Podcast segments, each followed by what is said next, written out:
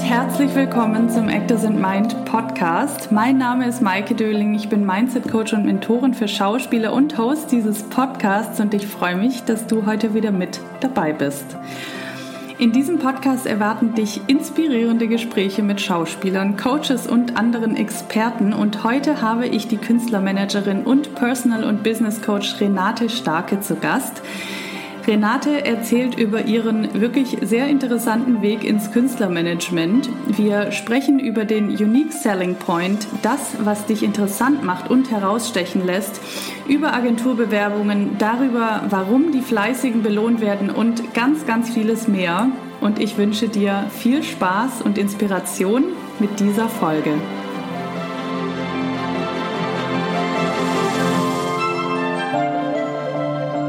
Ich freue mich sehr, meinen heutigen Gesprächsgast vorzustellen. Es ist Renate Starke. Sie führt ihr eigenes Künstlermanagement, hat mit vielen bekannten Künstlern zusammengearbeitet und auf sie aufmerksam geworden bin ich tatsächlich durch meine eigene Coaching-Ausbildung, denn Renate ist auch an der Akademie tätig und eine Expertin im Bereich der systemischen Aufstellung, die sie auch mit der Künstlerbetreuung verbindet und wie die Aufstellungsarbeit mit dem Management einhergeht, was Potenzialentfaltung bedeutet und auch, was du bei der Agentursuche beachten solltest und vieles mehr. Darüber sprechen wir jetzt. Herzlich willkommen im Podcast, liebe Renate. Vielen lieben Dank, Maike. Ich freue mich hier zu sein. Finde ich sehr spannend, was du machst. Wie geht es dir heute? Mir geht es sensationell, weil ich habe mich sehr auf den heutigen Tag gefreut. Wir haben ja so ein paar Gedanken und ein paar Fragen vorab ausgetauscht und ich habe so gedacht, ja. meine Güte, das ist voll mein Ding. Da kann ich alles mal zusammenfassen, ähm, was mich immer so treibt, wenn ich mit den Künstlern arbeite. Mir geht es sehr gut, die Sonne scheint, ich habe einen wunderschönen Platz in meinem Büro, gucke ins Grüne, und freue mich jetzt auf das, was da kommt und bin ganz neugierig, wie das läuft. Sehr schön. Du bringst auch direkt so eine schöne Energie mit. Lass uns direkt losstarten. Wie bist du zu dem gekommen, was du heute machst? Also, ähm, ich muss ein kleines bisschen aufholen, ausholen, keine Sorge. Ich fange jetzt nicht vor, von vor 30 Jahren an und bin dann doch, ich war von 83 bis 90 in Amerika bin dann zurückgekommen, weil ich da auch damals visumsmäßig nicht weiterkam und habe hier mit meinem damaligen Lebensgefährten einen Musikverlag gegründet. Und ähm, der damalige Lebensgefährte war ein Deutscher, der sich nach Amerika zurückgezogen hatte, nachdem er schon sehr erfolgreich im Musikbusiness tätig war. Und als er dann hörte, jetzt läuft sie mir weg, zurück nach Deutschland, ach, dann komme ich auch wieder mit. Und dann habe ich auch wieder Lust, ein bisschen was in der Musikbranche zu machen. Und sein Name war Peter Meisel. Und wenn man den googelt, dann sieht man oder hört man, der hat mit Bonnie M gearbeitet, mit ABBA gearbeitet. Äh, der hat Juliane Werding produziert. Was weiß ich. Also ganz, ganz große Namen. Äh, Marmorstein und Eisenbricht, Rafi Deutscher, also war ein ganz großer Mann. Und äh, ehe ich mich versah, haben wir aufgrund seiner Kontakte, die natürlich immer noch bestanden, die Vorauswahl gemacht für eine mhm. Nachwuchsshow. Die hieß damals Hut ab, moderiert von Ingo Lück, ein ZDF. Und wir waren betraut mit der künstlerischen Vorauswahl dieser Künstler. Und um jetzt doch auf den Punkt zu kommen, in einer, in einer Session mit einem ostdeutschen Redakteur, weil die Grenzen waren gerade aufgegangen und der hat mir gesagt, Martin, wie, wie komme ich bloß an die ostdeutschen Talente, wurde uns vorgeschlagen, eine Band von denen gibt es keine Bänder, das ist eine A Cappella-Band, die heißen äh, Herzbuben und die müssen wir einfach einladen. Und die wurden dann zu den späteren Prinzen. Also es hat kaum ein Jahr gedauert, äh, dass dieser Mann dann wieder einen Hit hatte. Wir haben einen Musikverlag gegründet und ich habe damals die also kaufmännische Betreuung und natürlich auch die Künstlerbetreuung. Er war 23 Jahre älter als ich und hat auch immer gesagt, ohne dich hätte ich den Einstieg nicht nochmal geschafft. Wir haben dann ein Team gegründet, eine GmbH gegründet, die Moderator Musikproduktion und binnen noch nicht mal eines Jahres hatten wir unseren ersten Hit in den Top 20 mit den Prinzen, damals Gabi und Klaus. Und ich hatte von Stund an mit sehr vielen Künstlern zu tun. Wir haben natürlich immer weiter Talente und Nachwuchs gesucht. Und so kam ich dann auch dazu, mich immer mehr nicht nur um die kaufmännischen Belange, sondern auch um die künstlerischen Belange zu kümmern. Und wenn du Verlegerin bist und einen erfolgreichen Musikverlag, ich wurde dann Geschäftsführerin in einem erfolgreichen Musikverlag führst, kümmerst du dich natürlich auch nicht nur um die Platte, das Produkt, das Marketing und das Layout und, und, und alles, was dazugehört und das mhm. Urheberrecht, sondern eben auch um den Menschen, der dahinter steht. Ja. und Künstler sind was ganz, ganz Besonderes. Und ähm, ich konnte das ganz gut, schon auch damals. Und äh, dann bin ich immer mehr da reingerutscht. Ach, Nati, du kannst immer so gut zuhören und du kümmerst dich immer so lieb um uns und ja, so kam das dann äh, im Prinzip dazu, dass ich mhm. auch immer mehr Künstlerbetreuung wurde. Und um dann den Kreis zu schließen, es war ja natürlich immer so, dass sehr, sehr viele Menschen zu uns kamen, die singen wollten und Platten aufnehmen wollten, aber die Stimme oder die Nummern dazu nicht hatten. Und ich weiß, es gab in meinem Büro eine große Postkiste und mein Partner stand immer an der Tür und hat gesagt, du heb dir den mal auf. Und das Gesicht ist gut, die Nummern und die Stimmen, die reichen aber nicht, um in der Musikbranche was zu werden. Aber das Gesicht ist toll. Und so hatte ich dann irgendwann eine Kiste voller Menschen, die ähm, sozusagen vor die Kamera drängen und gute Gesichter hatten. und wie das Leben, offensichtlich nicht der Zufall, aber wie das Leben dann so spielt, kriegten wir irgendein, irgendwann einen Anruf von jemandem, äh, der sagte, ja, ich drehe hier eine sechsteilige Serie und ich suche einen Jungen, der, der spielt einen 16-Jährigen, der müsste aber älter sein, der singen kann und der auch schauspielen mm. kann. Und den hatte ich in meiner Kiste sozusagen. Und dadurch bin ich total aufmerksam geworden. Ich gedacht habe, ach so, der kann das so, die kommen hierher, die wollen zwar singen, aber die schauspielen auch und habe dann relativ zeitnah angefangen, interessante Gesichter am Casting Agenturen zu schicken und ja, in den Anfang, Anfang der 90er Jahre. Und dann wurde ich zur Agentin, beziehungsweise ich habe dann in Schauspiel, äh, in Schauspiel vermittelt, in Moderation vermittelt. Und irgendwann, witzigerweise war das im Jahr 99, wo wir auch unseren größten Hit hatten, nämlich Mambo Number 5 mit Mubega, da habe ich mich mal hingerechnet, was da so zusammenkam. Und mich hat es schier erschlagen. Und dann habe ich gesagt, nee, das muss ich jetzt auf eigene Füße stellen und habe die Agentur gegründet für Schauspieler und Moderatoren und habe mich sozusagen eine, eine Sideline des Verlages aufgebaut. Führe seit 99 die Agentur. Spannend. Und bist du dann aus dem Verlag ausgestiegen oder wie? Das machst du ja heute nicht mehr, wenn ich das richtig. Ja, ich bin dann, ähm, mein Partner, ich muss jetzt echt überlegen, wann das war. Mein Partner ist dann irgendwann nach Amerika zurückgegangen. Wir haben uns auch getrennt und ähm, ich war nie diejenige, die die Ohren hatte. Und das ist auch ja. ein Grund, warum ich so ein bisschen ins Filmgeschäft geguckt habe. Es braucht ja immer einen mit dem kommerziellen Gehör. Und ich war immer Künstlerrelations und ich war Buchhaltung und Verträge und kaufmännische Belange. Und ich habe immer gedacht, Mensch, wenn der mal aufhört oder auf Rente geht, ja. ich, ich habe nicht die Fähigkeiten, Hits zu hören oder Stimmen zu erkennen. Und deshalb habe ich mich sehr auf diese Agentur fokussiert. Und als er dann nach Amerika ging, wir hatten dann auch noch einen Juniorpartner, dann haben wir das noch eine Weile weitergeführt und auch ausgewertet, die Copyrights, die wir hatten. Letzten Endes aber haben wir uns dann von dem Musikgeschäft. Ich, ich bin dann noch äh, in einem anderen Verlag als Geschäftsführerin angestellt gewesen über ein paar Jahre. Da habe ich dann mit Falco und äh, Sarah Connor und die Doofen und so weiter auch noch zu tun gehabt, ähm, was sehr viel Spaß gemacht hat. Und habe dann aber immer mehr das Agenturgeschäft geliebt und auch geschätzt und bin dann nach und nach aus dem Musikgeschäft ausgestiegen, habe den Verlag oder die Verlage, es wurde dann irgendwann noch ein zweiter gegründet, äh, verkauft und habe mich dann sozusagen zurückgezogen aufs, äh, aufs Agenturgeschäft.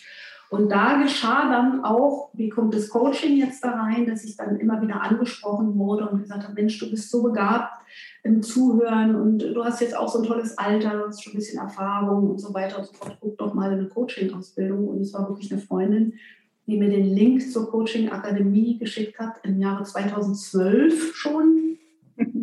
Ich war, glaube ich, der dritte oder vierte oder fünfte Lehrgang von Marcel Lübenthal persönlich noch und habe dann die Personal Business Coach Ausbildung gemacht dort. Und ja. das natürlich übergangslos in meine Arbeit als Agentin mit einfließen lassen. Ich, ich finde das total toll, weil als ich noch in der Agentur gearbeitet habe, es war zwar keine Schauspielagentur, sondern eine People-Agentur, aber ich hatte damals auch manchmal so ein bisschen rumgeträumt und dachte, ach, irgendwann mache ich mal meine eigene Agentur und dann binde ich dieses Coaching richtig damit ein, weil ich finde, das ist wichtig, weil ich hatte natürlich auch meine eigene Erfahrung mit meiner ähm, Schauspielagentur damals und ja. ich kriege es auch bei Freunden mit. Ich finde bei vielen, also ich will jetzt niemanden hier anschwärzen oder so, aber ich finde, bei vielen fehlt dieser Coaching-Aspekt auch, weil für mich ist eine gute Agentur, wenn ja, wenn auf die Karriere geguckt wird und wo kann ich noch weiterkommen, wo kann ich mein Potenzial entfalten, wo stagniere ich gerade. Und das ist, glaube ich, auch das, das muss ich wirklich sagen. Ich hoffe, ich greife da jetzt nicht vor, was mich wirklich unterscheidet. Ich habe hier jetzt nicht mehr so viele Leute. Also ich hatte auch, glaube ich, zu Hochzeiten 60, 70 Leute. Da habe ich dann auch eine Assistentin gehabt und da lief es wirklich gut. Und ich bin ein, eine People-Person, ja. Ich bin eine sehr persönliche äh, Agentin immer gewesen. Und ich habe dann doch mhm. gemerkt, dass ich mich nicht so intensiv persönlich um die Menschen kümmern konnte bei 70 Leuten. Und ich bin wirklich völlig fasziniert, wie alleinarbeitende Agenten das machen, wenn sie eben nicht nur vermitteln und kassieren wollen. Ja? Also wenn du vermittelst und kassierst, du kriegst eine Anfrage, du fragst den Schauspieler, der kann, der macht den Drehtag, du schreibst eine Rechnung und damit ist erledigt.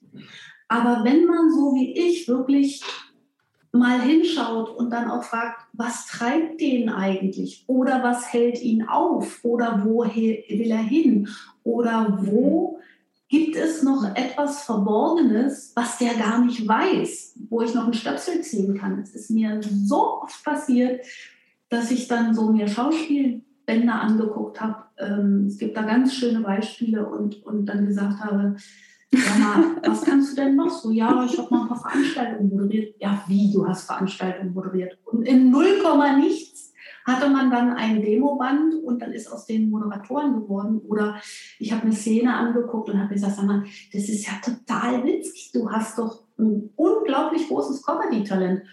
Ach ja, habe ich überhaupt noch nicht drüber nachgedacht. Und dann siehe da, auf einmal fanden die in, äh, haben die dann den Quatsch Comedy Club gewonnen, ja, weil sie dann eben in diese Richtung sich aufgemacht haben. Mhm.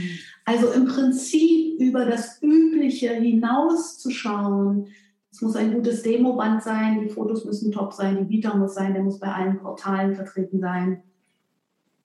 Was treibt dich?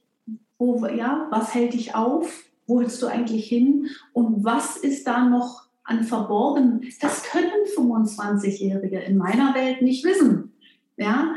Und ich finde auch, dass es mit zu den Aufgaben einer wirklich guten Agentin und deshalb mag ich auch Agentur nicht mehr, weil Agentur beinhaltet für mich, ich habe viele Menschen, ich vermittle und kassiere und bin dann so ein bisschen mehr zum Management, wobei ich auch da gerade so ein bisschen nachdenke, weil heutzutage managen sich doch viele Schauspieler auch selbst, notgedrungen und zwangsweise. Mhm. Und ich, aber was für mich im Moment wirklich richtig gut passt, ist betreuen. Wirklich betreuen.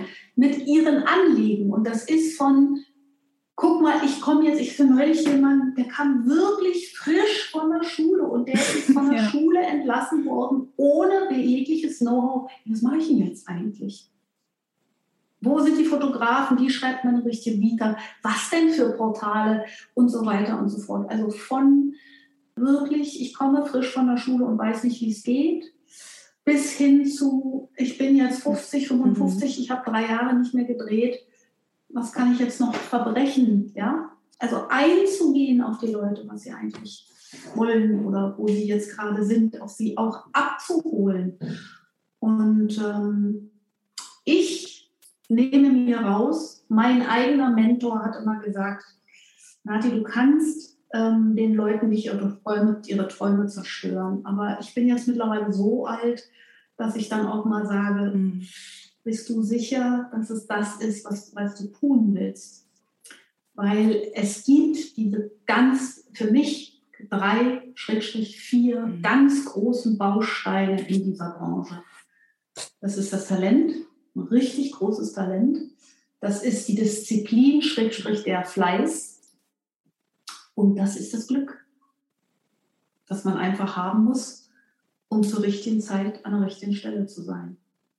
Und zu dem Talent gehört wahrscheinlich noch, vielleicht ist es dann auch noch ein vierter Baustein, man muss natürlich vom Look her das hergeben, was gerade so ein bisschen gebraucht wird, nicht?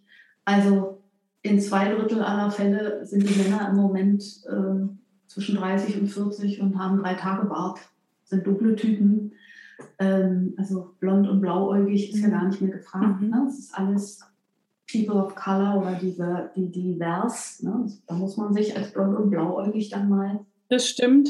Das muss ich auch sagen. Ich will aber auch, weil ich, ich kenne jetzt, ich höre jetzt schon die Stimmen von manchen von meinen Zuhörern, die sagen, ja, das ist ja gerade nicht gewollt, aber ich möchte nicht, dass Menschen sich an sowas aufhängen, weil sie, weil sie das dann als Ausrede nehmen, ja, ist, ich, es kann ja gerade nichts werden, weil ich bin ja gerade nicht. Auf keinen Fall. Auf keinen Fall.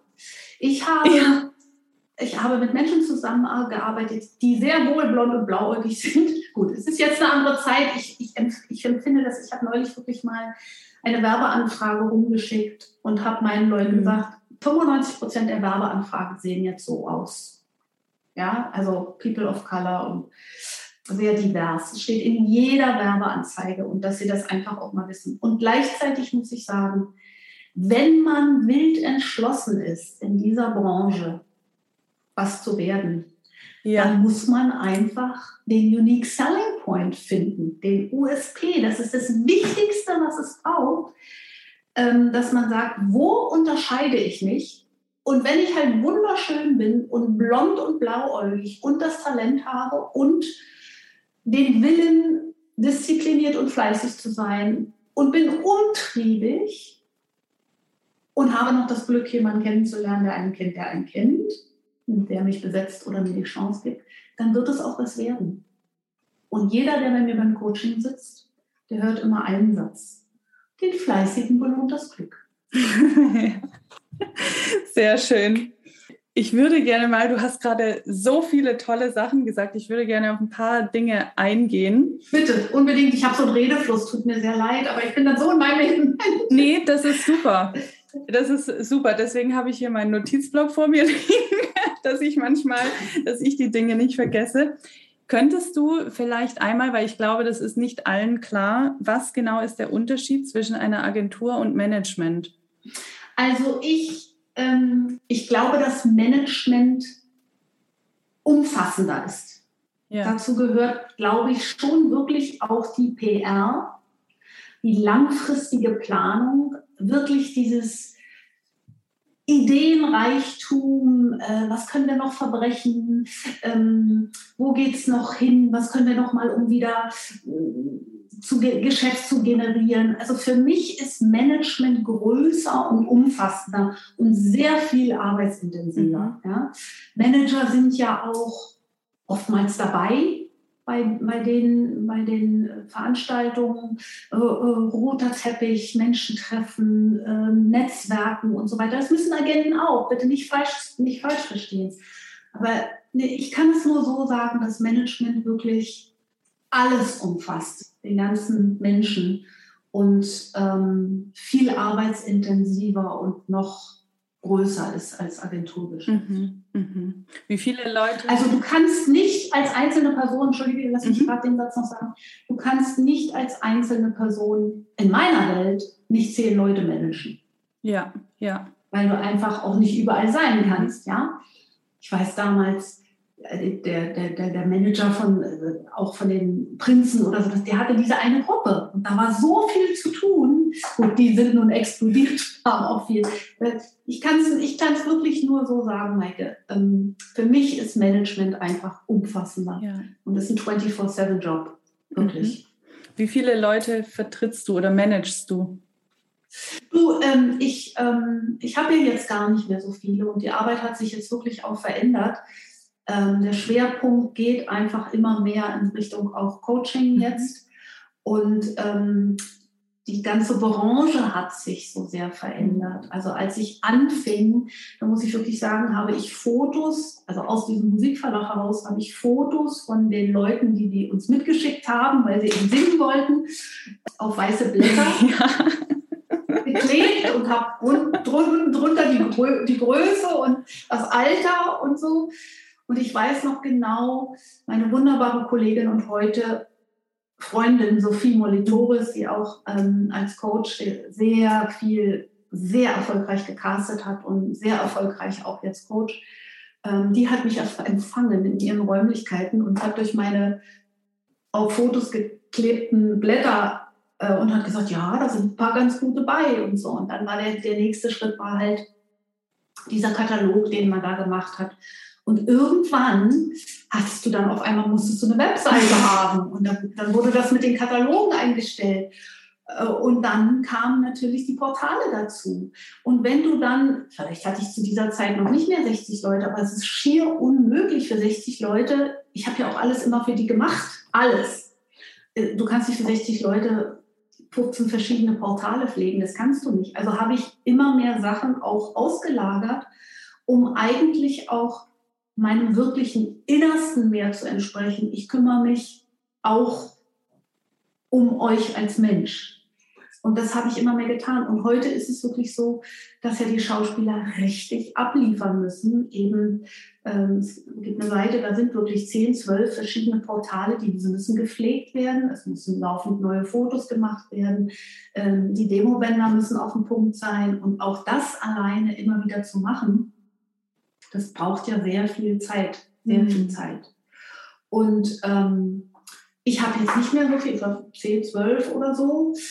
Ich werde aber mittlerweile in der Branche auch rumgereicht als jemand, der gerne punktuell arbeitet. Also ich werde empfohlen als jemand, ach, ich habe mir hier Drehtage an Land gezogen, ähm, jetzt lasse ich aber die Frau Starke die, die, die, die Gagen verhandeln oder den Vertrag durchsehen mhm. Oder so. Mhm. Da muss man sich dann äh, durchhangeln. Oder in der nächsten Woche kommt ein junger Mann zu mir, der war vor drei Jahren oder zweieinhalb Jahren mal beim Coaching und der kommt, der ist bei ganz vielen People-Agenturen, hat er mir neulich erzählt, und ähm, kommt jetzt auch gerade nicht so recht mhm. weiter, will jetzt mit mir hinschauen, was sind seine nächsten Schritte, braucht es bei der, ähm, bei der, bei der ZAV, braucht es jetzt vielleicht doch mal eine persönliche Agentur oder Agentin, ja. damit er wieder ein Stück weiterkommt und so. Also es gibt auch sehr, sehr viele, mit denen ich zusammenarbeite, die gar nicht auf meiner Seite erscheinen, weil sie auch sagen, ach nee, ich finde es so ganz gut, ich habe dich ja im Hintergrund, äh, aber ich lasse mich mal machen und wenn du, wenn ich, ähm, wenn ich Fragen habe, dann mhm. melde ich mich bei dir. Mhm. Die gibt es auch. Und da arbeite ich dann punktuell zusammen. Ne? Also dann denke ich an die und schicke mal was weiter, dann kriegen wir den Job und dann kassiere ich meine Position. Ja, Oder ja, ja. Aber da muss ich die nicht alle auf meiner mhm. Seite haben. Mhm. Spannend. Wie arbeitest du mit den Menschen, die du vertrittst am Karriereaufbau? Was, was bedeutet das? Was, wonach schaut ihr? Was, wonach sucht ihr? Also mh, hm, suchen direkt, mh, hm, na doch, wir suchen natürlich auch. Also ähm, erstmal, und das kann ich bestätigen, heißt es ja immer, ja, das dauert so drei bis fünf Jahre, mhm. ne? ehe man jemanden so mal auf dem Trapez mhm. hat. Und in diesen drei bis fünf Jahren muss man sehr fleißig sein. Das heißt, auch sehr, äh, sagen wir mal, arbeits- und auch finanziell intensiv äh, investieren. Also wenn man Fotos macht im Jahre 2015, dann reichen die nicht mehr bis 2021. Ne? Wir sagen immer, also die, Frau, die Männer, die verändern sich ja nicht so schnell. Da sagen wir immer so, alle, zwei, drei Jahre reichen Fotos, es sei denn, der ist jetzt von blond auf dunkel und hat auf einmal einen Vollbart. Und bei den Frauen ist es aber schon angesagt, wirklich, dass man alle zwei Jahre, Frauen sind ja auch äh, mal neugierig, dann machen sie mal einen anderen Look und so weiter. Also die Fotos, das muss ja alles immer auf dem Punkt sein, die Bänder müssen auf dem Punkt sein. Und um auf deine Frage, ich bin immer so ausschweifend zurückzukommen, wie arbeite ich mit denen? Also das A und O, und das sage ich auch immer, die müssen stattfinden. Überall, wo Strom rauskommt, müssen die stattfinden. Ja, die müssen stattfinden. Was bedeutet das genau? Ja. Das heißt, sie müssen ihren Job, wenn sie in dem was werden wollen, die müssen den sehen, die müssen den hören, den riechen, spüren und schmecken. Und zwar 24 Stunden am ja, Tag. Ja. wenn ich dir und deinen Zuhörern jetzt mal sagen darf, dass neun von zehn Bewerbungen, die ich kriege, Mädchen sind, ja, Frauen im, also oder Frauen im Alter zwischen Abgang, ja, Abgang Schule bis 40, 50, dann ist die Konkurrenz schon so groß, dass man A, den Fleißigen belohnt das Glück, B, der Unique Selling Point. Ja. Wie unterscheide ich mich bei diesen, von diesen neuen Frauen, so dass Frau Starke mal hinschaut? ja. ja. C, den, den Fleißigen belohnt das Glück. Mhm. Ja. Und D, was kann ich tun? Natürlich auch immer in Absprache mit mir, um immer wieder aufzufallen. Mhm. Und ich habe gerade heute einen Versand gemacht für eine ganz, ganz tolle Klientin, die ich habe, die jetzt vier Monate unterrichtet hat, die lange im Geschäft ist, die international gearbeitet hat und so weiter. Und habe gesagt, du, wir nehmen einfach zwei Fotos und schreiben denen. Du bist jetzt, die hatte Anfragen auch in diesem Sommer, aber die, die steckte in, in einem Kurs als, als Coach. Und wir schreiben denen einfach, äh, sie ist jetzt wieder frei verfügbar und schicken nochmal mhm. zwei Fotos mit. Mhm. Und da ist wieder, also ich war wieder fleißig, weil es war jetzt, glaube ich, der dritte Versand. Wir sind noch nicht so lange zusammen. Und jetzt brauchen wir wieder das Quäntchen Glück, dass einer sagt, Mensch, an die habe ich ja gar nicht gedacht, die würde doch ganz toll in diese Rolle passen. Ja. Und so baut man auf. Man findet statt. Mhm. Ja? Was meinst du, wie oft ich Leute gehabt habe, die gesagt haben, ach naja, Werbung oder ach nee, eine Vorabendserie, da will ich nicht oder so. Die möchte ich erschlagen. Mhm. Weil die müssen erstmal stattfinden, ja, ja, ja, Die müssen gesehen werden, die müssen am Set sein, mit Kollegen sprechen, hören. Äh, ja, ich war gerade beim Casting, gibt es eine neue Serie. Ach so, ach ja, wie heißt denn die? Wo ist denn die? Ja, es gibt da eine neue Produktionsfirma, die haben sich gerade vereint mit dir. Das, das, das ist doch ein ständiges unseren Beruf leben. So ist es einfach. Und so wird an der Karriere gebaut. Und zwar so lange, um jetzt nach zehn Minuten endlich auf deine Frage zu kommen, so lange, bis man weiß, da geht's mhm. hin. Ja? Und hier will ich mich jetzt konzentrieren. Und man besetzt mich nur für Bösewichtrollen oder für Schlägertypen. Und dann mache ich vielleicht noch eine Ausbildung für Stuntmen oder weiß ich nicht. Oder die nächsten Fotos werden böser mhm. oder, oder, oder. Das heißt, ich, ich, darf ich das mal in meinen Worten zusammenfassen? Bitte, unbedingt. Wahrscheinlich schneller und nee, besser. Nee, ich, ja. das, ich fand das alles total spannend, was du erzählt hast. Also du sagtest, und das habe ich auch schon oft gehört, ähm, es braucht so drei bis fünf Jahre, bis, bis man mal, ich weiß nicht mehr, wie, welches Wort du dafür genutzt hast, aber stattfindet. Also bis man mal äh, auch in den Ohren ist. Ja oder wo die Leute wissen, ach, das ist doch die. Genau. Und, ja. und ich habe da jetzt rausgehört, dass es unterschiedliche Faktoren gibt. Also, dass es natürlich die eine Seite braucht, dass man eben ein gutes Material hat und auch auf den Plattformen sichtbar ist und auch immer wieder sich sichtbar macht, zum Beispiel indem man Mails schreibt, indem man mal hier sagt, hier, ich habe neue Fotos etc. Und dann ist es aber auch, was ich auch rausgehört habe, so ein Ausprobieren von, wo ist meine Nische, wo gehöre ich eigentlich hin, als was werde ich gesehen, was funktioniert für mich, etc., oder? Ja, also ich glaube, ähm, dass ja jeder ankommt und so Rollenideen hat. Ja. ja. ich wundere mich manchmal, wenn die jungen Frauen von ihren, von ihren Schulen kommen, was die sich dann auch unter Umständen für Szenen aussuchen. Ja, also das beste Beispiel, was ich in diesem Zusammenhang hatte, ist, ich habe vertrete einen jungen Mann, wenn der in der Tür steht, da geht die Sonne auf. Ja, das ist so ein Strahlemann, so ein Sunnyboy, so ein wunderbarer, da, da leuchtet es einfach. Und wofür ist er besetzt worden? Tätowierer, Vergewaltiger, Hoodlum, ja, und so weiter und so fort. Und dann ist es doch ein Zeichen eigentlich im Prinzip, dass man so wahrgenommen wird. Ja. Ne? Und das ist, also für mich ist das eine totale Gratwanderung, dann zu sagen, ich gehe erstmal in diese Richtung und mache dann vielleicht auch mal eine Lederjacke und einen bösen Blick Foto und gleichzeitig öffne ich mich, indem ich eben auch ein Foto mache, wo ich denke, wo ich immer sage, ihr müsst die Leute erschrecken. Mhm. Ja? Dass die einfach hingucken, dass die sagen, ach, guck doch mal, wie der da aussieht. Ganz anders, oder? Die könnten wir doch da auch für was anderes besetzen. Ja. ja? Und natürlich auch von sich zeigen. Ja? Wenn einer immer als Bösewicht besetzt worden ist, ja, dann soll er halt mit seinem Kind äh, oder mit einem Kind mal eine Vater-Kind-Tochter-Szene spielen. Aber eben gut, dass er sagt, ach guck mal, ganz anders. Mhm. Ja? Also auch hier wieder auffallen. Ich finde Leute erschrecken, finde ich gut. Also rausreißen, ja. Ich sage immer, und das, das ist wirklich von meinem, jetzt Gott hab ihn selig, er ist leider verstorben schon, aber Peter Meisel hat immer, wenn er, wenn er so Bänder gehört hat, immer, manchmal habe ich dann gesagt, ach, das ist doch ganz gut. Und dann hat er immer gesagt, ach nee, stört mich nicht beim Bügeln. Ja?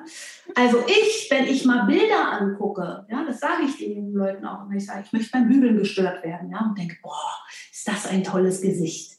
Ja, dann will ich mal mehr sehen. Und gute Fotos ist schön, ja, auch teure Fotos ist schön. Aber wo ist das, was mir direkt ins Herz geht oder in den Bauch ja. oder sonst wohin, ja, wo ich sage, boah, das, die ist spannend, der ist spannend, da will ich mal ein bisschen was mehr. Was glaubst Und das, lass mich, mhm. warte ganz kurz, lass mich noch was sagen, was ich auch in jedem Coaching immer sage. Leute, ihr könnt nicht genügend Geld ausgeben für Fotos. Mhm. Weil es ist immer, immer, immer, immer, immer das Erste, was man von euch sieht. Ja auf den Portalen, wenn er es den Castern schickt und so weiter und so fort. Und deshalb, ach, äh, meine Freundin, die ist Regisseurin oder die äh, hat mal ein halbes Jahr eine Fotoausbildung gemacht, die hat die Fotos. Nein, bitte professionelle Menschen, die wissen, in euer Gesicht zu gucken und zu sagen, ah, da, wenn sie da diesen Neigung, da hat sie was, was ganz Interessantes. Mhm. Mhm. Wichtig. Das halte ich für ausgesprochen wichtig. Wie mhm. findet man seinen Unique Selling Point? Du, das ist ein Prozess. Mhm. Den findet man mit Sicherheit nicht. Man sagt, ich bin ein, ein, ein, ein großer, dunkler Typ mit Bart und langen Haaren und muss jetzt äh, Wikinger spielen. Ja? Mhm. So. Der große, dunkle, blonde Typ, dunkle Typ äh, mit Muskeln, der kann sowas Liebevolles im Auge haben, dass man sagt, den möchte man eigentlich nur als Daddy besetzen. Ja? So. Mhm. Und ähm, ich glaube, das ist wirklich, das kann man nicht pauschal sagen, Maike, ähm, weil es für jeden etwas anderes ist. Ja. ja? Also ich habe schon oft gesagt, weißt du, du hast ein tolles Gesicht, aber diese langen Haare, die so jede junge Frau hat, vielleicht traust du dich mal was, ja? So, dass du einen anderen Typ, dass du einen anderen Typ verkörpern kannst. Und oder manchmal ist es auch die Kombination. Also eine Schauspielerin, die ich mehr als 20 Jahre betreut habe, also wirklich von Beginn an, bis auch äh, sie sich eigentlich am Ende, weil sie Mutter wurde, aus dem Geschäft zurückgezogen hat, ähm, da war der Unique Selling Point, dass sie natürlich damals mit 18, 19 total süß aussah, ähm, schauspielte, Comedy ähm, gespielt hat und unglaublich gut moderieren konnte. Und ich habe sozusagen die Moderation mit dem Schauspiel beworben und das Schauspiel aber auch mit der Fähigkeit, dass sie Comedy machen kann und auch moderieren kann, also schlagfertig ist und gut arbeitet und so weiter und so fort. Und das ist auch ein unique selling point, dass man eben breitbandig unterwegs ist mhm. und mehr machen kann als nur Schauspiel. Mhm. Also wir sagen unique selling point auch als Kombination von bestimmten Dingen. Das haben wir ja im deutschen Fernsehen sehr viel. Mhm. Ne? Dass es also Schauspieler gibt, die moderieren und umgekehrt oder singende Schauspieler, die das noch dazu nehmen und oder natürlich rollenspezifisch, ne? dass, dass man sagt, der ist eigentlich am besten, wenn er einen Bösewicht spielen kann. Hm. Ja. Jetzt baust du ja auch, das habe ich schon angekündigt, die Aufstellungsarbeit in deine, oder du sagtest mir auch im, im Vorgespräch schon, das ist eng verbunden mit dem Management. Was machst du oder wie arbeitest du mit der Aufstellungsarbeit? Also es ist ja so, dass ich herzlich wenig Menschen kenne, die keine Themen haben. Ja, ich kenne ich auch. sehr viele Menschen. Ich kenne sehr viele Menschen und Themen meine ich dann Blockaden, Hindernisse, einfach, nennen wir es einfach liebevoll Problem erleben, ja, oder irgendwie nicht weiterkommen. Mhm. Und wenn ich eins im Zusammenhang mit den Schauspielern sehr oft bearbeitet habe in den Aufstellungen, dann ist das Unsicherheit, mhm. ja, äh, oder Ängste. Und es ist so, dass im Gespräch, wenn man sich so annähert und über Demobänder, über Ziele, über Fotos, über wie arbeitet man jetzt zusammen, dass man immer so, wenn man so ein bisschen so eine Wahrnehmung hat, irgendwie immer was spürt, was mitschwingt, ja. Und es gibt dann, ich ein sehr offener Typ bin und auch immer alles frage, ich sage auch immer eingangs, du, wenn ich jetzt irgendwas frage, was nicht beantworten willst, dann sag mir das einfach oder wenn du über irgendwas nicht sprechen willst, ich dann auch zu irgendeinem Zeitpunkt immer frage und sonst so. und dann sehr schnell bei mir immer kommt, naja, ich habe so Probleme mit meiner, mit meiner Familie oder ich habe mich gerade von meinem Freund getrennt oder ich habe eine Kindheit gehabt und da trage ich noch was mit mir rum und so weiter. Und dann lade ich im Prinzip die Menschen ein, mit mir daran zu arbeiten, wenn sie denn dann Lust haben. Mhm. Und mein Steckenpferd, obwohl ich wie du auch systemischer Personal Business Coach bin, ist einfach wirklich die Aufstellung, weil ich der Meinung bin, dass es gerade für Schauspieler natürlich eine sehr wertvolle Arbeit ist und das hat man mir auch bestätigt. Also ich will jetzt nicht die Aufstellung ausführen, wie das geht. Man kann das nachlesen. Meine Aufstellungsmethode ist Dynamik, die jetzt entwickelt worden von Marcel Lübenthal. Die ist kompetenzorientiert, dass man während der Aufstellung ja in die verschiedenen Elemente und Rollen der Aufstellung schlüpft und selber wahrnehmen kann. Und gerade für Schauspieler, das ist mir immer wieder gesagt worden ist, diese, diese Art des Coachings besonders wertvoll, weil die von 0 auf 100 in eine Rolle schlüpfen und sich gar nicht darauf vorbereiten müssen, mhm. diese aber trotzdem wahrnehmen oder diese wahrnehmen können. Und das macht was mit ihrem Spiel. Mhm. Ja, dass es durchlässiger macht, hat, man mir schon gesagt. Diese Erfahrung, ich, ich bin jetzt mal die Wut oder ich bin jetzt mal, weiß ich nicht, das Selbstbewusstsein, mhm. trete in die Rolle und denke, ja, so fühlt sich das an. Und diese Durchlässigkeit einfach wahrzunehmen, ohne Vorbereitung und am Ende nicht zu spielen, sondern es zu sein. Dass mhm. das was macht mit den Fähigkeiten auch im Spiel. Mhm. Äh, oder dazu beiträgt, zu wissen, wie sich das anfühlt, wenn man die Rolle ist mhm. und nicht mhm. spielt. Und das kommt ja leider bei der Betrachtung von Demo-Bändern oft, dass ich immer sage, ja, tolles Material, guter Typ, aber für mich reicht es noch nicht, weil es ist noch zu sehr gespielt. Ja. Du bist die Rolle noch nicht. Ja, ja. Und darum geht's. Mhm. Die Rolle zu sein. Mhm. Also das waren jetzt zwei Aspekte, die ich da rausgehört habe. Das eine, dieses, ja, sich in die unterschiedlichen Aspekte reinzugeben, sozusagen in die Wut oder in das Selbstvertrauen. Das, diese Erfahrung habe ich auch gemacht, dass das wirklich, wirklich kraftvoll ist, diese unterschiedlichen Teile von uns selber auch zu verstehen, die da gerade da sind. Aber auch, was ich jetzt am Anfang gedacht habe, wenn du sagst, du fragst uns sonst so.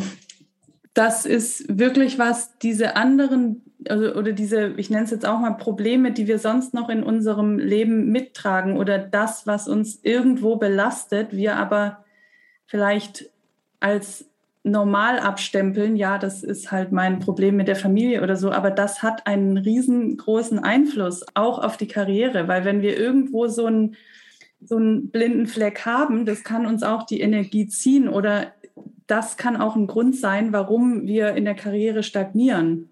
Genau, ganz genau, weil sie nämlich am Ende nicht frei sind. Und da äh, gibt es auch mit Sicherheit unterschiedliche Auffassungen. Ich hatte eine, ein sehr nettes Gespräch mit einer sehr geschätzten Kollegin, die sagt, ja, diese Themen, die die Menschen mit sich rumschleppen, befähigen sie aber auch, bestimmte Sachen zu spielen oder anders zu spielen. Ja. Und ich bin da nicht ihrer Meinung, weil ich sage, die Themen gehen ja nicht weg, wenn man sie anschaut und durch ein Coaching oder durch eine Arbeit oder durch eine Aufstellung eben mal anders anschaut.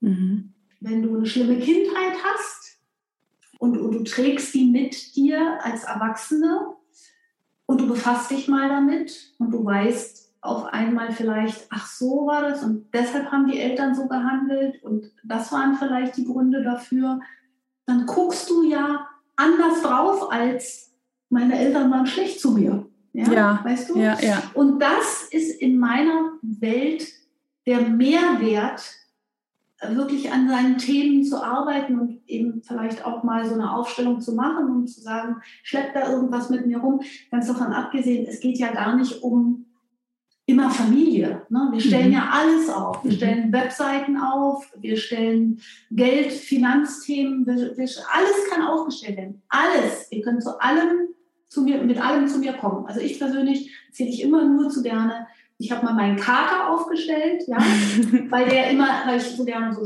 Kätzchen schmusen wollte und der wollte sich immer nicht anfassen lassen. Und dann habe ich in einer Aufstellung meinen Kater aufgestellt und die junge Frau, die für meinen Kater stand, die, die hat sich dann so zusammengekommen wie so ein Kätzchen und hat gesagt, ja, du bist so groß und du packst mich immer und du willst unbedingt mich halten und festhalten und ich habe gar keine Möglichkeit, zu dir zu kommen. Ich habe das so eine Stunde angelassen und jetzt kommt er und kam dann von selbst irgendwann. Also vielleicht jetzt ein doofes Beispiel in dem Zusammenhang, aber ich will nur sagen, Krankheiten, Gesundheitszustände, ja, es kann alles aufgestellt werden. Und für mich, also für mich hat jeder sein Thema oder seine Themen. Es gibt Leute, die einfach nicht hinschauen wollen. Und das muss man respektieren. Die gehen auch durch ihr Leben und auch das hat seine Berechtigung. Das sind dann Menschen, die Angst davor haben, vor dem, was sie finden, wenn sie hinschauen. Ja. Mhm. Und wenn sie hinschauen, gehen sie mit Sicherheit auch erstmal in einen vielleicht noch größeren Schmerz, wenn sie dann auf einmal sehen, ach so ist das. Mhm. Oder ich, ja, ich, ich muss anders damit umgehen. Natürlich tut es weh.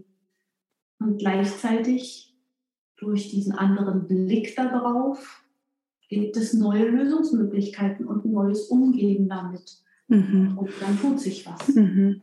Damit möchte ich gleich zu meinem nächsten Thema kommen, weil das, was du gerade sagst, das sehe ich auch. Ich, ich sehe es auch, dass es Menschen gibt, die nicht hinschauen wollen. Ich kann es auch voll verstehen, weil ich habe zum Beispiel, ich habe ich hab auch mal eine Weile nicht hinschauen wollen, bis ich es dann getan habe. Dann war ich anscheinend so weit. Und ja, das hat wehgetan. Ich habe das auch in irgendeiner Folge hier schon mal erzählt.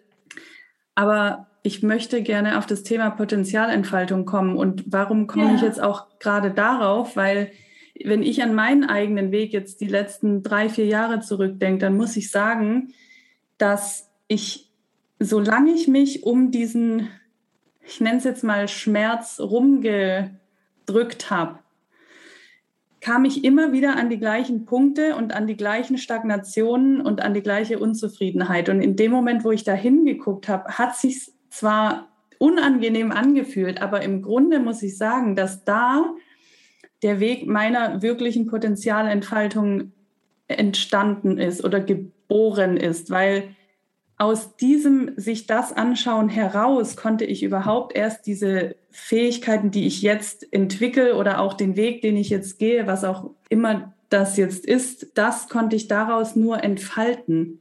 Ich, ich, ich glaube, ich weiß, was du meinst.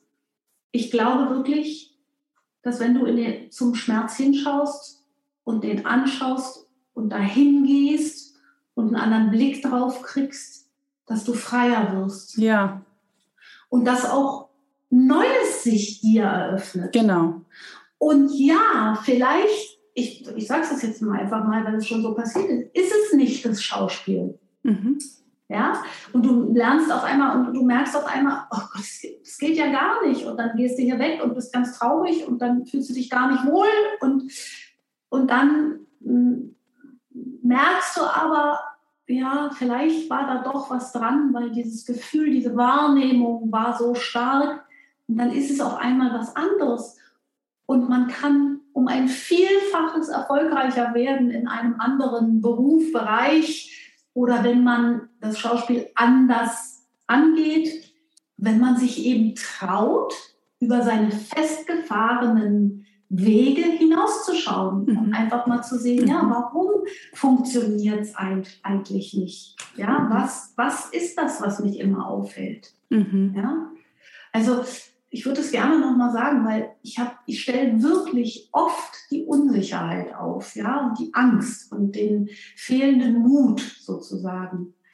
Und ganz ehrlich, zu Anfang, ich habe wirklich eine Weile gebraucht, weil ich immer gedacht habe, diese Leute stellen sich vor 600 Leuten im Theater auf Bühnen, ja, oder stehen mit 100 Mann am Set und sind unsicher.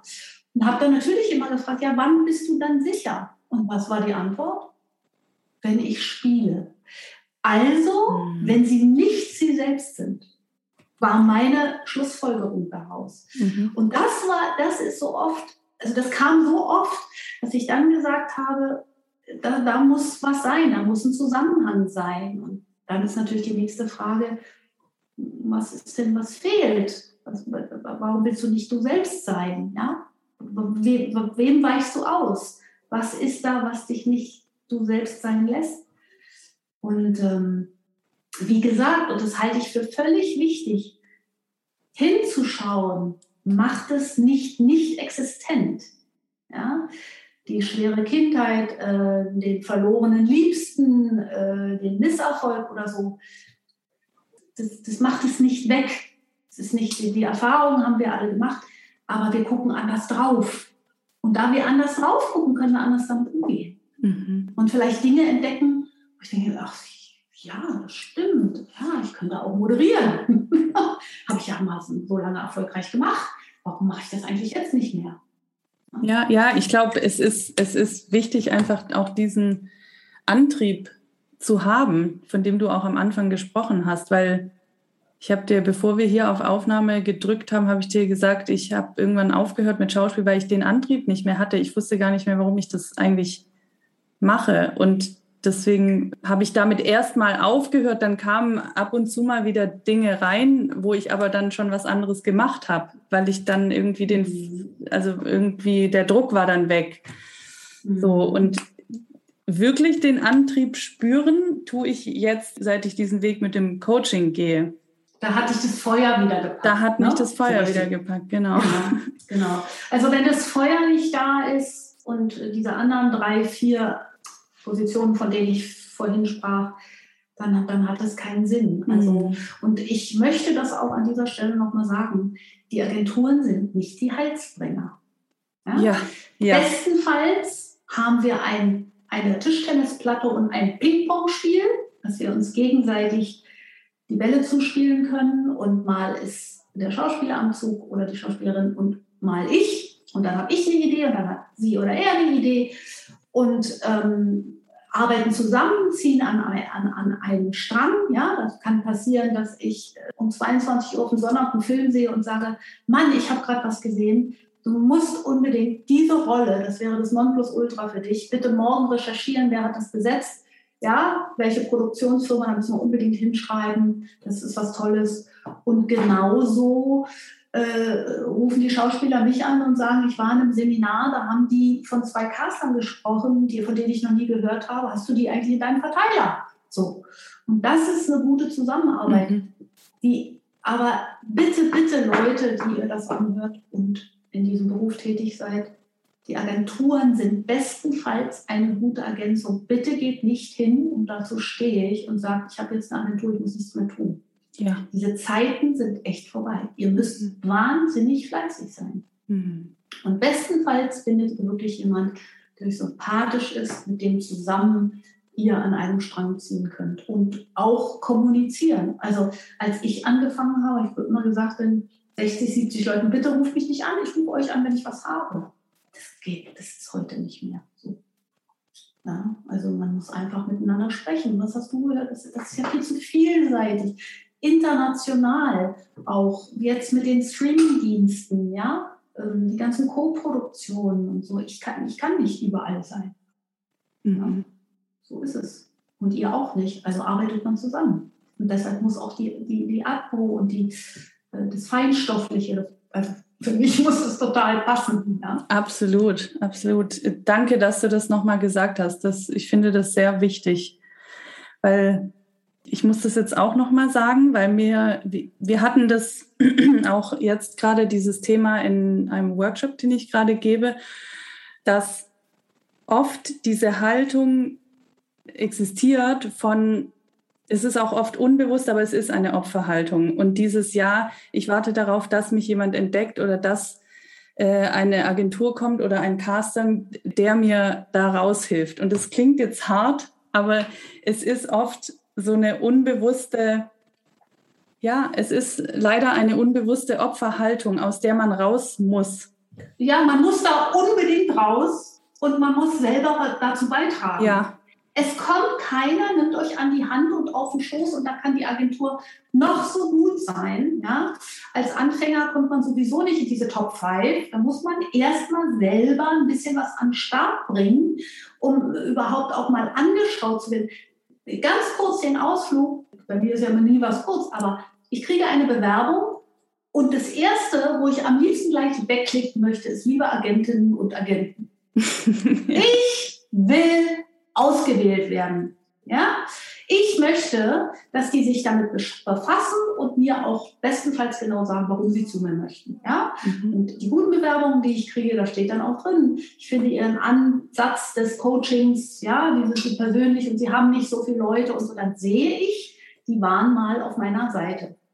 Das Erste, was ich immer gucke, ist das Foto. Was habe ich vorhin gesagt? Könnt nicht genügend Geld ausgeben. Es ist immer, immer, immer das Erste.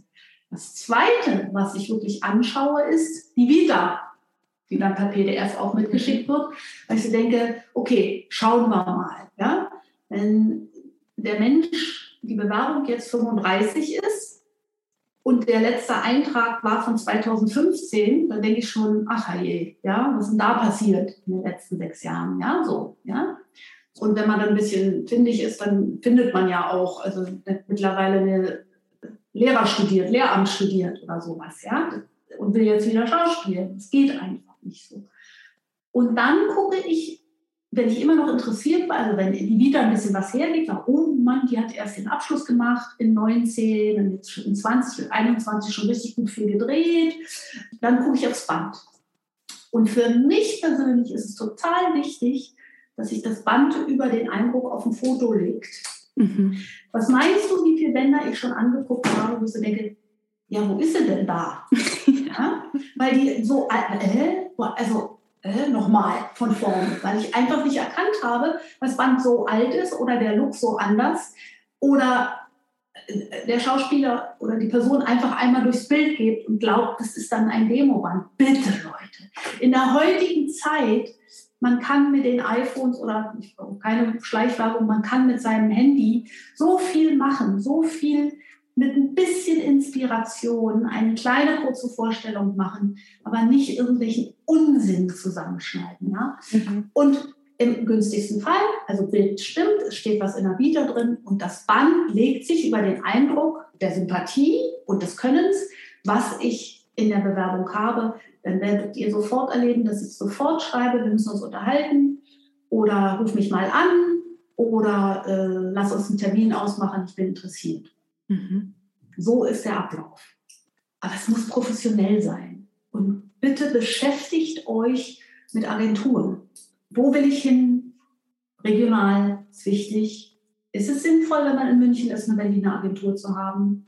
Oder braucht man den Anspruch? Ja, dass man mal, weiß ich nicht, alle drei Monate mal einmal einen Kaffee zusammen trinkt, um seine Agentin auch mal zu sehen. Ich finde es toll. Mhm. Ja, ähm, meine kommen so regelmäßig und, und sitzen hier. Und was für Kollegen sind da? Haben die vielleicht schon jemanden, der so mir sehr ähnlich ist? Sehr schwierig dann. Ne? Wie beschäftigt sind die Kollegen? Haben die gut zu tun? und so weiter und so fort. Es gibt so viele Aspekte und allem voran natürlich ein wirklich gutes Gespräch mit der Agentin. Wie arbeiteten die? Was machten die überhaupt?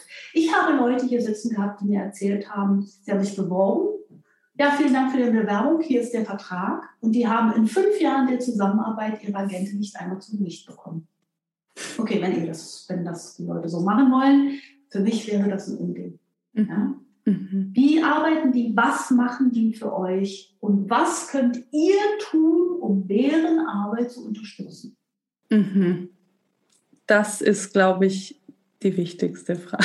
Also nicht, ja. das ist nicht die wichtigste, aber es ist eine sehr wichtige genau. Frage. Also zurücklehnen gilt nicht. Nee. Es ist vorbei. Es ist vorbei. Mhm. Was habe ich vorhin gesagt? 24 Stunden am Tag. Ja, was sagst du dazu, wenn Demobänder, es gibt ja Menschen, die haben einfach noch nicht so viel gedreht jetzt in einem Sender, wo jetzt das Senderzeichen oben steht. Ja. Macht das was aus, wenn du Nein. siehst? Nee? Okay. Nein, mich haben schon About Me's verzaubert. Ja. ja. Wo der Typ auf einer Parkbank gesessen hat und einfach in die Kamera gequatscht hat, so natürlich, so nett, einen kleinen Witz gerissen, dann zu seinem Kameramann, der oder der, der das iPhone gehalten hat, gesagt hat, jetzt gehen wir aber erstmal ein Eis essen und dann machen wir nachher weiter. Wo ich dachte, ey, da muss, sorry, da muss ich mir einfach einen Bauch halten. Das fand ich gut, das fand ich sympathisch. Ja, es braucht wirklich nicht, verabschiedet euch von Make-up, Licht und Ton. Ihr müsst sowieso die Technik inhalieren heutzutage weil es ist ja, weiß ich nicht, 80, 90 Prozent sind E-Castings heute, zumindest in der ersten Runde, bevor es zu Konstellationscasting, Castings mit den Regisseuren kommt. Also die Technik ist sowieso ganz wichtig und dann muss man nicht, ihr könnt retten, ihr könnt eure Bewerbung tanzen. Alles schon da gewesen. Die kann witzig sein, die kann ernst sein, ihr könnt reimen.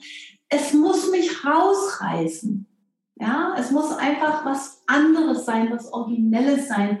Etwas, und ich sage das ganz liebevoll, was mich beim Bügeln stört. Ja, ich sage mal, mhm. das ist jetzt wirklich mal originell. Die will ich mal kennenlernen, weil ja, die hat noch kein Demo-Band, aber ich will die mal kennenlernen und dann kann ich ein bisschen Einfluss nehmen auf das, was sie vielleicht macht, wenn sie dann so vor mir sitzt oder eher und ich sage, du, komm, du nimmst, ich nehme dich so ein bisschen so doch als Bösewicht wahr, lass uns mal überlegen, was war da. So, dann kann man das zusammenarbeiten. Mhm. Aber nein, das Senderlogo ist nicht wichtig. Also entschuldigung mal, wenn, wenn ihr noch äh, gerade von der Uni, äh, von, der, von der Schule gekommen seid und ihr habt noch keinen Tatort gedreht, dann könnt ihr da keine Demo-Szene rausstreichen mhm. oder rauskopieren. Also so ist es einfach.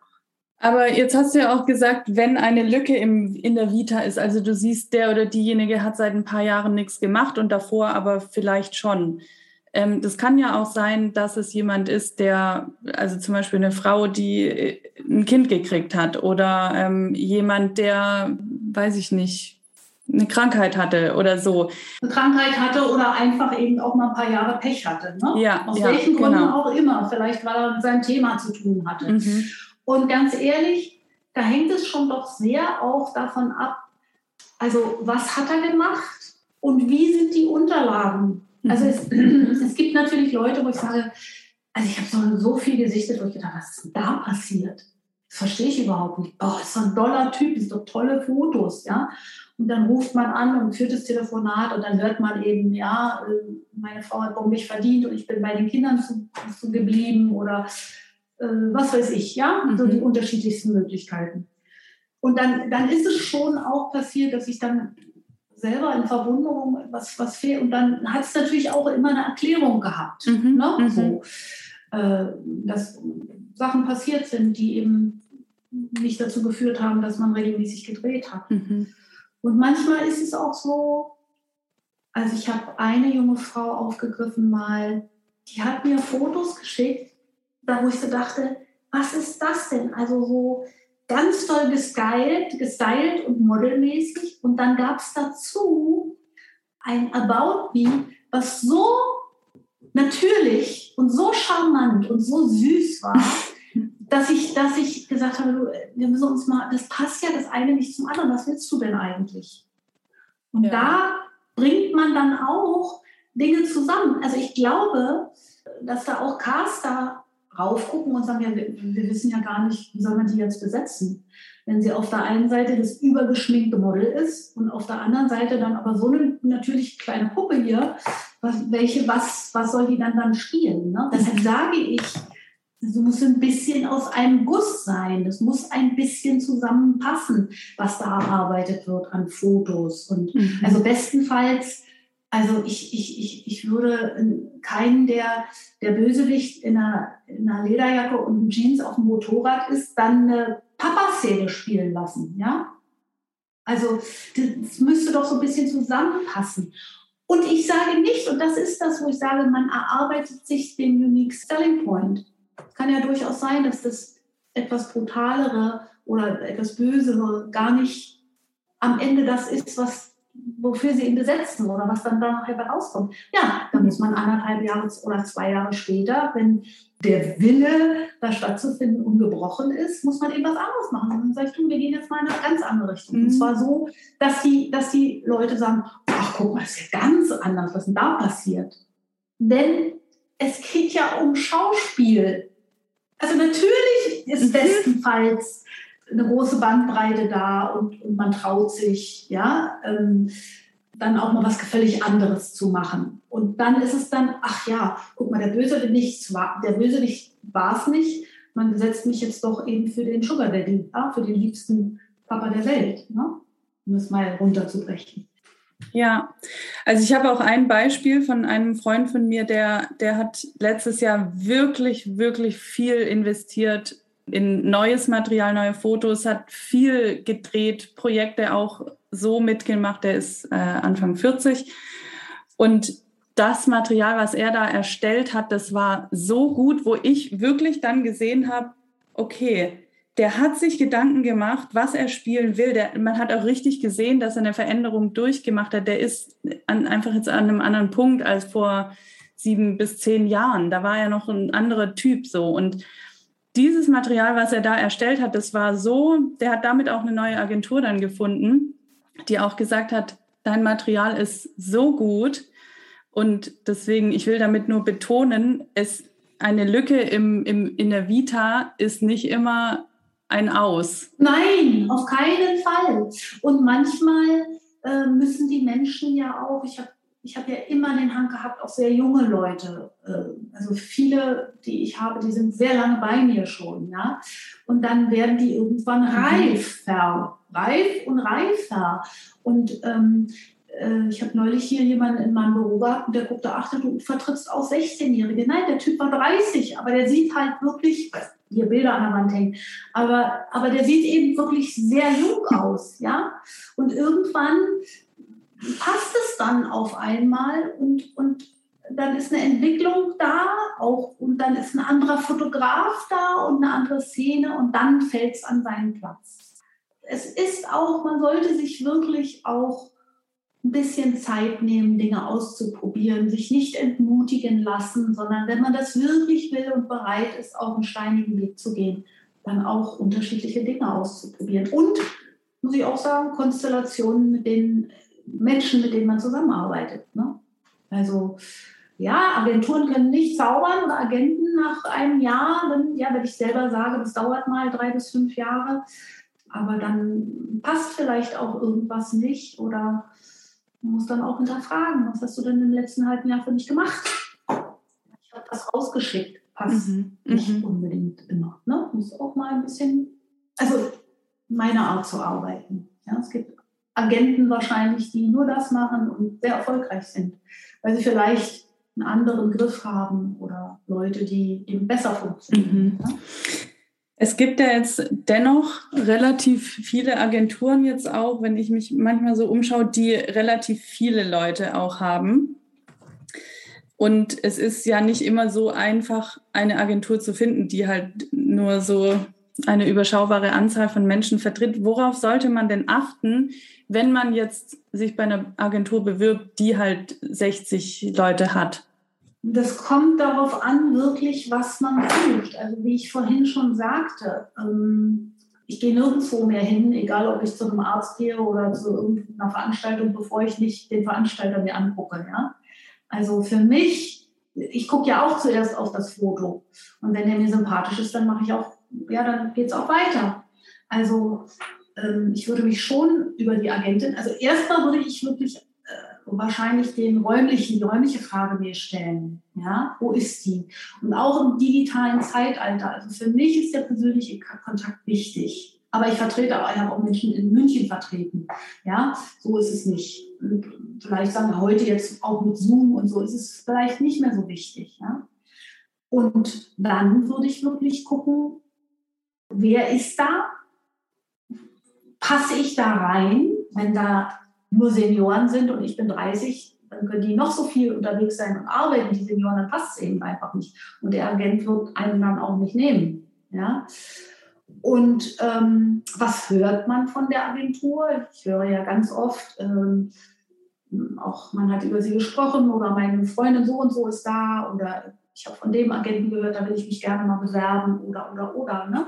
Also dass man auch so ein bisschen einfach sich über die Agentur, deren Arbeitsweise, die Leute, die da sind, einfach informiert.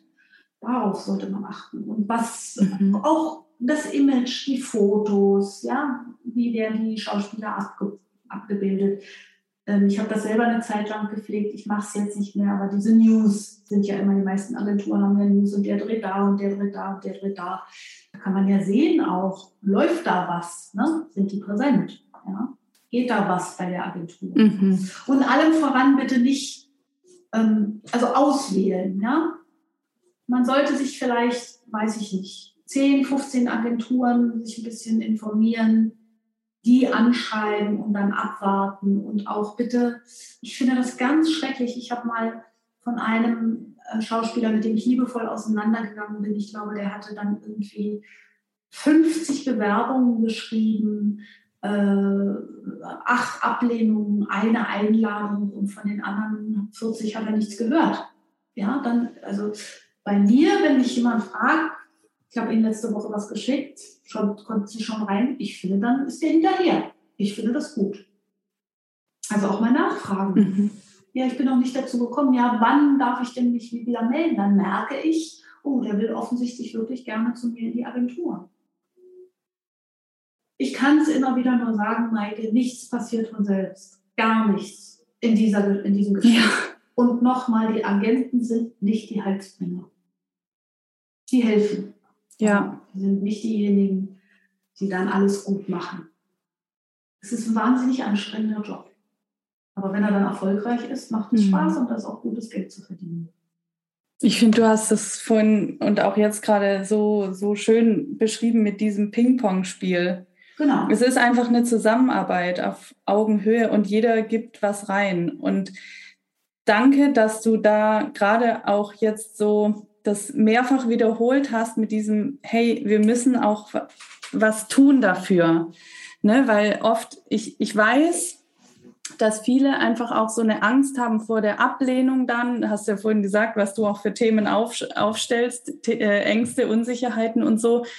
Und dieses mal nachfragen und so, das, die Menschen, die das nicht tun, da steckt ja einfach eine Angst dahinter Natürlich. vor der Ablehnung oder vor, ja, und das ist auch völlig verständlich. Aber ähm, ja, deswegen danke nochmal, dass du da auch so jetzt das gerade nochmal so klar gemacht hast, dass das wichtig ist. Und vielleicht geht es auch darum, das, das nehme ich mal auch auf, auf meine vier, fünf Dinge, ein Umgehen damit zu lernen. Mhm. Mhm. Ja, einfach ein Umgehen damit, dass mich das nicht runterzieht und nicht frustriert und ich nicht sage, ach, da muss ich mich ja da sowieso nicht bewerben, weil ich werde ja eh wieder abgelehnt. Ja, ja. Weil es gibt ganz wenig, die wirklich einen Durchmarsch haben. Ne? Die hm. einfach vielleicht schon noch während der Ausbildung von irgendeiner großen Agentur weggeheuert werden, weil sie einfach super toll aussehen, super begabt sind und einfach gleich dieses Quäntchen Glück haben, an jemanden zu geraten, mit dem sie sehr gut zusammenarbeiten. Ja? Das, aber das, man muss sich das wirklich hart erarbeiten. Mhm. Das ist so. Wer wird schon gerne abgelehnt, ja? Das ist, das ist nicht leicht. Oder man hat dann wieder, ähm, ich meine, das wird jetzt immer leichter für alle nach und nach, dieses Umgehen, als es dann nur noch hieß E-Casting. Nicht, oh Mann, ich habe da vier Stunden, ich habe da einen halben Tag gesessen. Ich habe jetzt also ich habe jetzt Leute, wo sagen, wie lange hast du gebraucht, wo die wirklich top E-Castings abgeben, so, ach, 45 Minuten. Das geht dann irgendwann so von der Hand, ähm, dass es leichter wird und dann wird man auch kreativ und wird lockerer und dann macht es Spaß. Ja, ja. ja. Das ist jetzt auch ja. Äh, eine große Arbeit, ne? diese E-Castings an den Start zu bringen. Mm, ja. Nicht frustrieren lassen, wenn man das wirklich will. Weitermachen, weitermachen, weiter. Augen zu und durch. Den Fleißigen belohnt das Glück. Immer wieder. Dankeschön. Ich, ich glaube, wir, wir kommen so langsam zum Ende des Gesprächs. Ich finde, wir haben sehr viele schöne Themen angesprochen, auch wenn ich bei vielen sicher gerne noch mehr reingefragt hätte. Ich möchte dir aber jetzt einmal den Raum geben. Gibt es irgendwas, was ich heute nicht gefragt habe, was du unseren Zuhörerinnen und Zuhörern noch gerne mitgeben möchtest? Ja, wir haben über sehr viel gesprochen, hat mir großen Spaß gemacht. Vielen Dank. Du hast ganz viele Bereiche ähm, ja wirklich berührt. Eines, ich glaube, darüber haben wir nicht gesprochen, und das ist wirklich die Fortbildung und das Training. Also auch wenn man äh, Hochschulfilme dreht oder Demo-Videos dreht oder auch ab und zu mal in einer Folge von ein paar Drehtagen hat, ich halte es für ausgesprochen wichtig, wirklich, dass Training und Fortbildung regelmäßig stattfinden.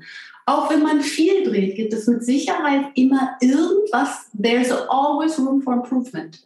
Ob das die Sprache ist, ob das dann mal, dann macht man mal irgendwas, weiß ich nicht, Tanz oder man macht mal einen Schusskurs oder Kämpfen oder so.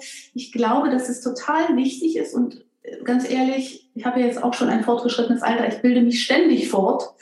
Ähm, das tut dem Kopf gut, das tut dem Spiel gut.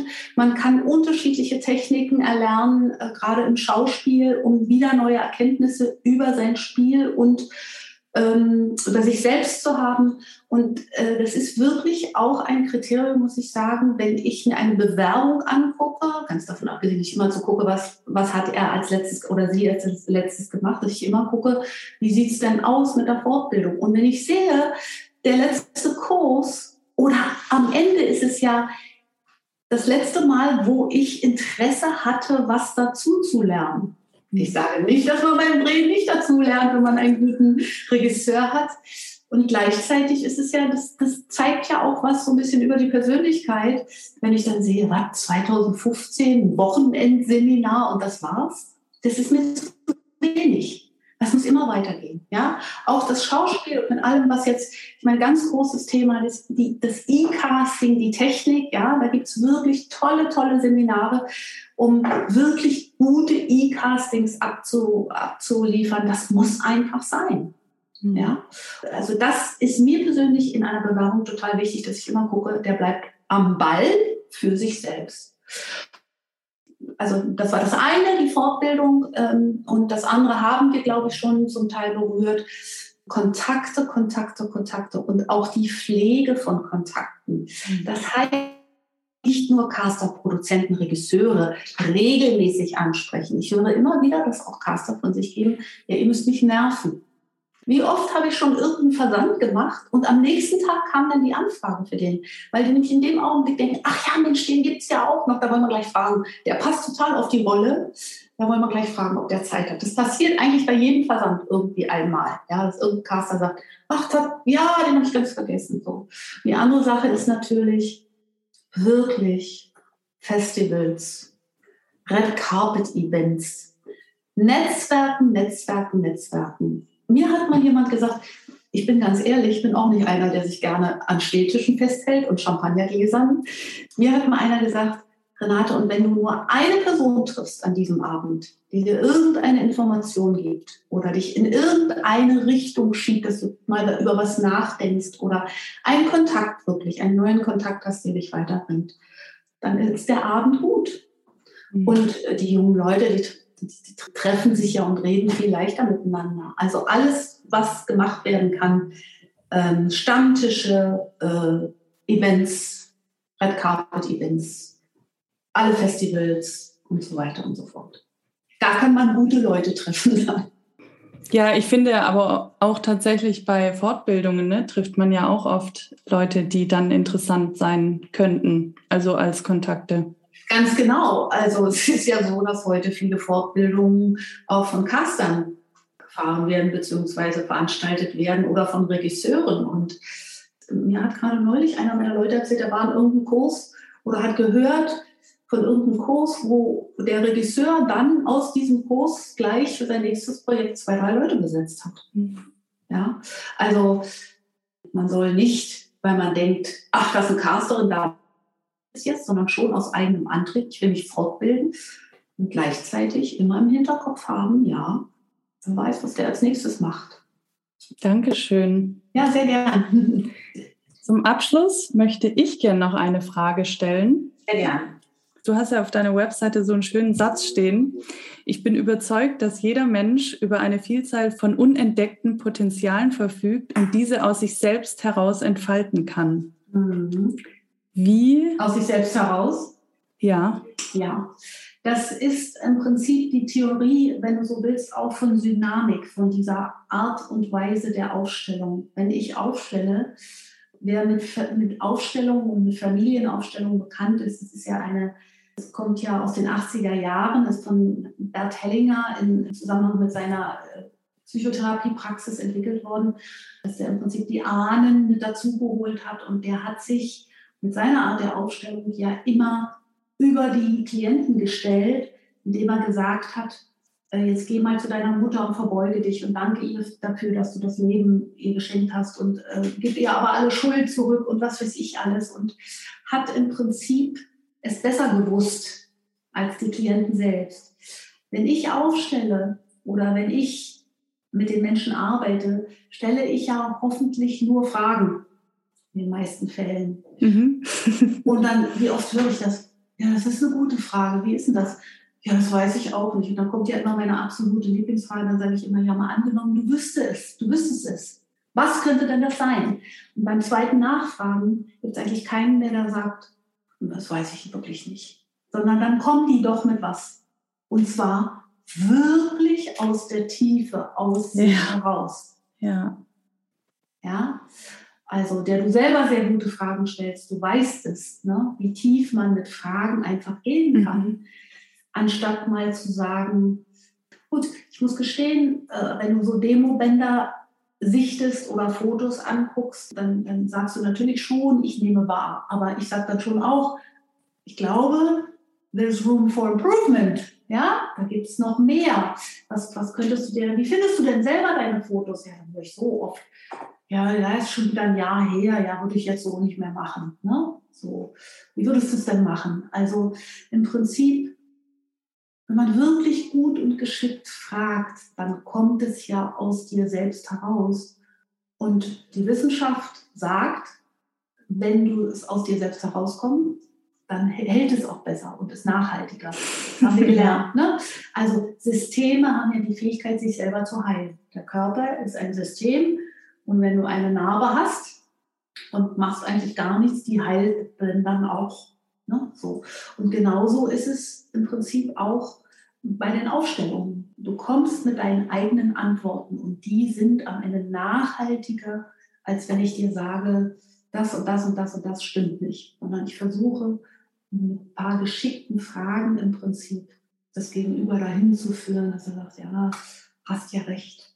Ja? Mhm. Also das könnte noch anders laufen. Wenn man fühlt, da ist mehr in mir, als ich bisher lebe, wie entdeckt man dieses Potenzial? Wie legt man das frei? Wo fühlst du denn das? Woran machst du das fest, dass du das fühlst? Wo fühlst du denn das? Mal angenommen, du wüsstest, was es ist, was könnte es denn sein? Mm. ja? Wie macht sich das bemerkbar? Wann macht sich das bemerkbar? In welchen ja, Situationen? Ja. Und so weiter. Mhm. Also da hast du schon mal, ich glaube, waren jetzt fünf W-Fragen, ja. die ja das Gegenüber im Prinzip zum Nachdenken und zu ganzen Sätzen, Antworten in ganzen Sätzen zwingen und nicht mit Ja, Nein zu beantworten sind. Mhm.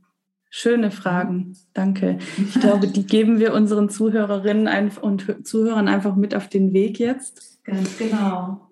Zum Abschluss?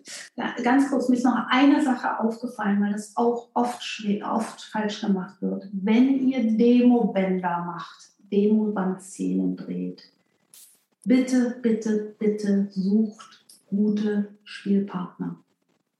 Mhm. Spielpartner, auch wenn es eure Szene ist, ihr mehr Text habt, ihr mehr Belten, ihr mehr im Bild seid.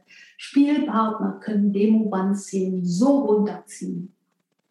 Und wenn ihr Demoband-Szenen habt, und es gibt hunderte von Beispielen im Netz, wenn ihr Demoband-Szenen habt, wo der Spielpartner eben das nicht hergibt oder wo ihr merkt, oh Gott, der kann gar nichts, der andere, dann holt der Spielpartner auch nicht das aus euch heraus, was ihr vielleicht abliefern könntet, wenn wenn es gut wäre oder wenn die Energie gut ist. Und es wird ganz oft falsch gemacht, weil man natürlich auch hier, wer, wer kennt schon einen etablierten Schauspieler, der mit ihrem Demoband dreht, ja, der die Zeit sich nimmt und so weiter. Aber es gibt ja wirklich auch vielleicht die, die guten Abgänger der Schulen oder äh, Kollegen, die schon gut gedreht haben oder, oder, oder.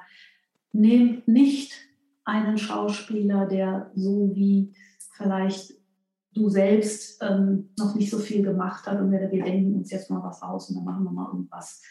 Ja, sondern gerne bitte wirklich gute Spielpartner. Ja. Das wird ganz oft gesagt, auch von den Castern. So, Entschuldigung, jetzt kannst du Danke. zum Ende kommen. Nein, das, also erstmal vielen, vielen Dank für all den Input, den du gegeben hast. Da war so, so viel Gutes, Informatives auch drin.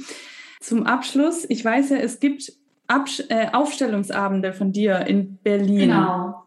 Also erstmal ähm, renate-starke.de ist die, diese Webseite, da könnt ihr euch noch ein bisschen auch informieren. Es gibt mhm. an jedem dritten Donnerstag, und ich habe schon das ganze nächste Jahr hindurch gebucht, an jedem dritten Donnerstag in Wilmersdorf bei Miet in der Konstanzer Straße 15 einen Aufstellungsabend von 19 bis 21 Uhr. Ähm, da gibt es eine Gruppenaufstellung sozusagen mit maximal mhm. weiß ich, 10, 12 Leuten. Am letzten Donnerstag waren wir zu 11. Es gibt immer ein Thema, manchmal kommen wir auch ein bisschen schneller durch, dann gibt es noch ein zweites Thema, meistens eigentlich immer nur eins. Und da stellen wir in der Gruppe das eine Thema auf und ja, es macht Spaß. Das heißt, einer bringt ein Thema rein. Einer bringt ein Thema mit Bestenfalls äh, ruft mich jemand an und sagt, ich möchte gerne aufstellen. Es ist aber auch oft so, dass ich einfach hingehe, kurz über die Aufstellung referiere und dann in die Runde frage, wer hat was. Und dann gibt es mal so zwei, drei Leute, die sich vorsichtig melden und sagen, ja, ich hätte was. Und dann, dann entscheiden wir in der Gruppe gemeinsam, was interessiert euch, was wollen wir aufstellen. Mhm. Es ist dann eigentlich die Gruppe, die immer entscheidet, ja, das interessiert mich dann doch, das, äh, dieses, der Mietsituation da, das wollen wir, ja, was auch immer. Und äh, dann kommen eigentlich auch oft immer alle Teilnehmer zum Zug, weil es werden immer so zwischen sechs und acht Elemente aufgestellt. Dann gibt es den Stellvertreter. Ab und zu tauschen wir mal, dass ein Stellvertreter sich nicht wohlfühlt in der Rolle, dann muss ein anderer dafür rein. Oder wir holen etwas dazu, weil wir merken, oh, da fehlt was auf einmal. Also das ist ein, man kann da beobachten, man kann aufstellen, selber und man kann Stellvertreter sein. Und es ist immer so, das frage ich auch im Hintergrund, im, im, im Nachhinein, dass die Stellvertreter auch immer etwas mitnehmen, weil witzigerweise ähm, ist es so, dass wenn man dann fragt, ja, was hat es denn, was hast du denn jetzt mit der Wut zu tun, dass dann er sagt, ich bin so ein unglaublich wütender Mensch, ich kann so wütend werden. Es ist wirklich irre, dass man mich für Wut gewählt, ja. gewählt hat. Mhm. Ja. Oder die Mutter wird aufgestellt und sagt, ja, ich bin selber gerade Mutter geworden und ich weiß genau, wie man sich fühlt und so weiter. Mhm. Also ähm, das ist ganz erstaunlich. Und dadurch nehmen sogar die Stellvertreter ja auch immer unendlich viel mit. Ja. Das ist ein sehr intensiver Abend. Mhm. Das kann ich nur bestätigen, auch aus den Erfahrungen, die ich bisher mit Aufstellung gemacht habe. Das ist wirklich, wirklich, manchmal denkt man, wie passend dass ausgerechnet diese oder jene Person für die Wut oder die genau. Angst oder was auch immer aufgestellt wurde. Ja. Ganz genau. Mhm. Sehr spannend. Sollte ich mal wieder in Berlin sein, komme ich auf jeden Fall vorbei. Ich lade euch ein, äh, zu kommen, äh, mir zu schreiben, einfach zu sagen, ich will dabei sein. Dann, es gibt immer so eine kleine Einladung. kurz vorher, so zehn Tage vorher. Da kann man sich dann in einen Doodle-Link eintragen. Das kostet 15 Euro für den Abend.